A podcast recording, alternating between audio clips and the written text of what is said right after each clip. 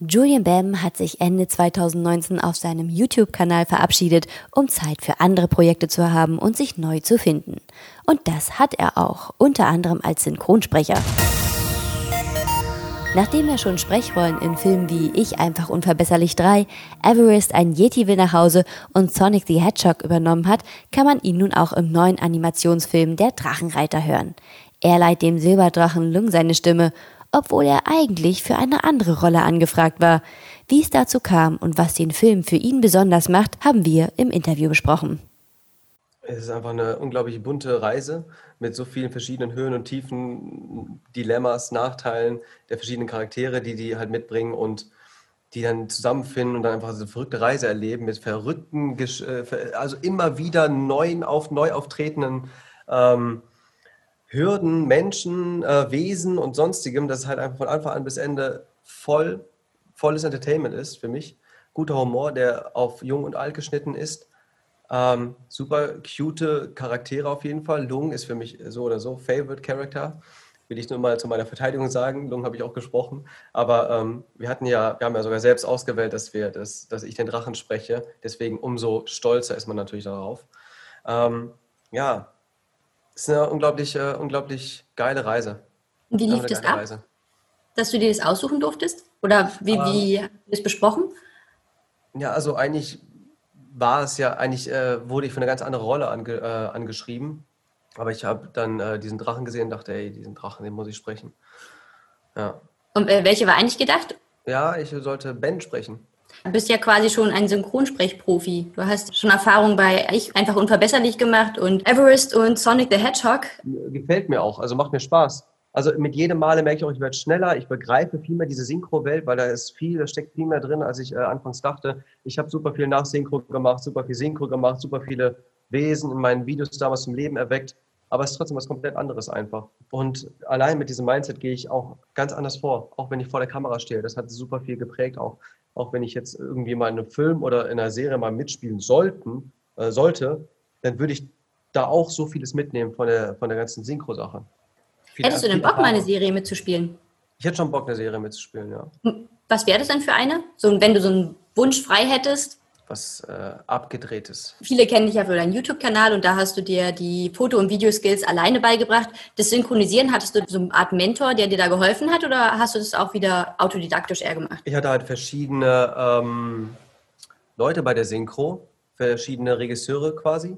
Und die haben mir natürlich, haben mich natürlich an die Hand genommen, haben mir natürlich vieles äh, beigebracht, viel Kritik und Feedback gegeben, was ich auch brauchte. Und Dadurch habe ich natürlich noch schneller gelernt. Aber es gab immer wieder Momente, wo man halt 20, 30 Mal denselben Satz sagen musste. Vor allem am Anfang. Gab es noch lustige Momente? Definitiv. Immer wieder. Auch allein, wenn's, auch wenn man dann mal Lacher synchronisieren äh, muss und dann muss man halt richtig lachen oder man lacht nicht richtig. Das sind alles immer Momente und dann äh, gibt es auch Szenen, die halt einfach äh, geil sind. Die schaut man sich dann vorher an, man lacht dann schon, hat einfach eine gute Laune und dann muss man vielleicht danach aber direkt unmittelbar danach vielleicht dann doch eine sentimentale äh, Szene einsprechen. Es gibt immer wieder, es ist halt super bunt, was da alles passiert, also super lustig äh, an sich eigentlich des Synchro-Dingens, wenn man halt coole Leute um sich herum hat. Und ja, genau, Leute um sich herum. Macht man das jetzt allein in der Sprecherkabine oder hast du schon noch Glück, mit anderen zusammen interagieren zu können? Nee, ich hatte, ich bin ja, also beim Synchros bin ich immer alleine und dann im Raum ist meistens jemand, äh, die oder der dann cuttet. Diese Waves schon mal so ein bisschen so, das zurecht und zu gucken, ob das auch dann wirklich passen könnte. Also auf grob, auf Rough Cut, glaube ich, mäßig.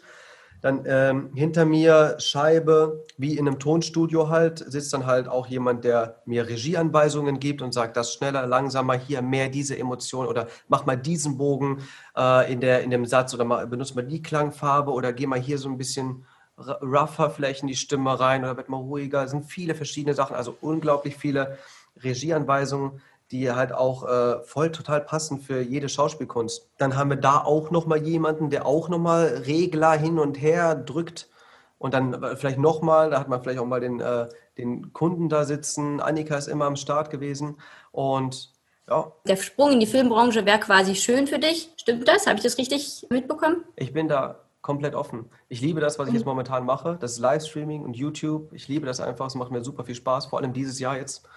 weil ich mich jetzt nochmal neu gefunden habe in, in diesen ganzen Welten und bin super offen. Ich freue mich auf die nächste Synchro-Anfrage. Ich freue mich auf eine Film-Serien-Anfrage. Ich bin total, total offen.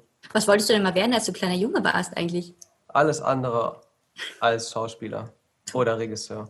Aber wohin ich eher tendiere, halt irgendwo in äh, Zukunft, ich würde schon gerne irgendwo Richtung Re äh, Regisseur gehen wollen, irgendwann.